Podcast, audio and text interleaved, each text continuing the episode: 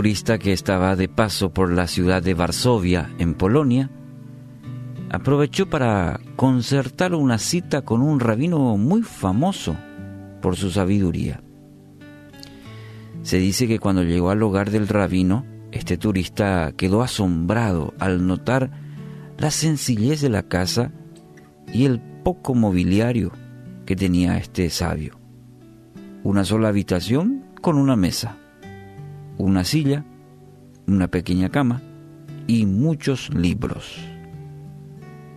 No pudiendo ocultar su asombro, le preguntó, Rabino, ¿dónde están sus muebles?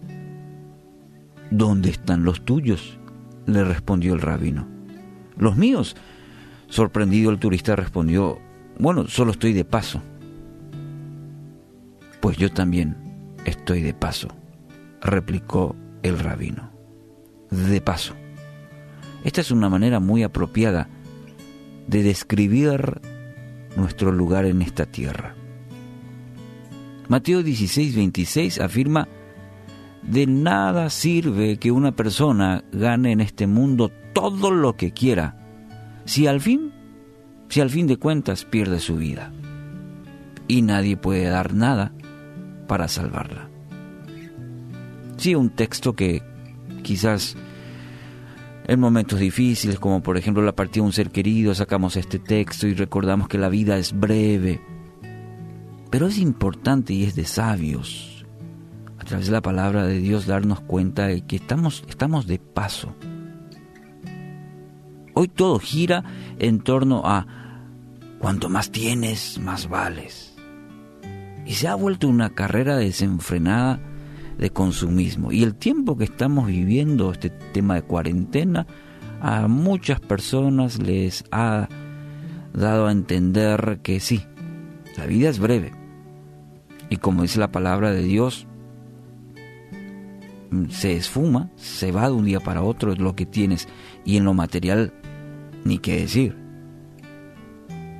La palabra nos muestra otro camino, que no es lo que lo que tenemos, lo que aparentamos y nos enfrascamos o trabajamos, nuestra preocupación y toda nuestra vida gira en torno a, a tener o aparentar.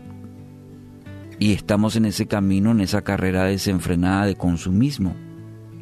Lucas, el capítulo 12, el versículo 15 justamente nos muestra otro camino. Cuídense ustedes de toda avaricia porque la vida no depende del poseer muchas cosas. Y hay una advertencia de Jesús en nuestras vidas.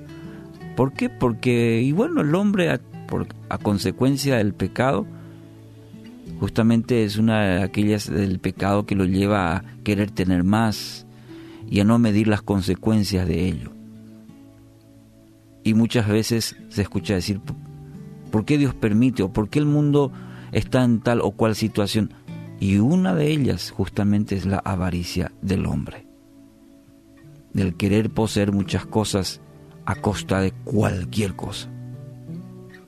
Jesús mismo dice, cuídense, mucho ojo, tienen que mantener siempre el equilibrio, cuídense de toda avaricia, porque la vida no depende de lo que tengas, la vida no depende de lo que puedas aparentar ser, en la ropa que tengas, en la casa que tengas o el título que tengas. ¿Es importante? Sí, es importante, pero no puede ser el centro de tu vida. De todo lo que tienes alrededor. Mm. Si haces un ejercicio hoy y salís al patio de tu casa, o estás en tu vehículo, estás en el colectivo, yendo para el trabajo, y te pregunto, de todo lo que tienes a tu alrededor, ¿cuánto de ello podrás llevar a la eternidad? De todo lo que estás acumulando, de todo lo que te tiene ahí, de, amasar o de tener, de conseguir, ¿cuánto de eso podrás llevártelo?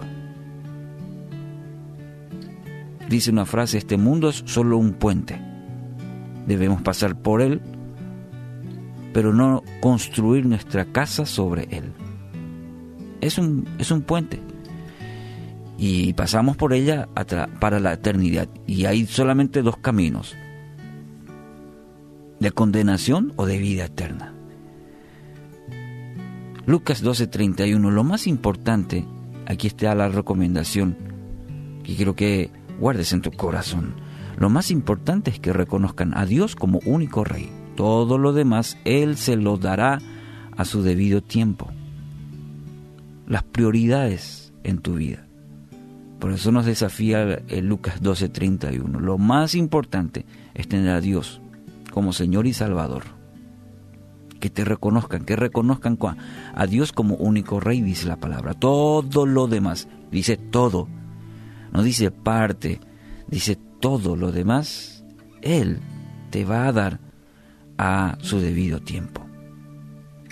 Entonces hoy asegúrate de construir para la eternidad.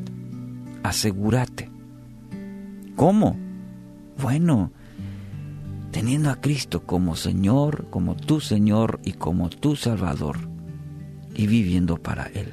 Entonces hoy puedes decir de todo tu corazón y con una sencilla eh, oración de ese deseo de decir, Señor, hoy yo te recibo como mi Señor y Salvador, no quiero vivir a mi manera. Quizás todo lo que tengas, el material no sirve cuando lo comparas con el amor de Cristo y todo lo que Él tiene para ti.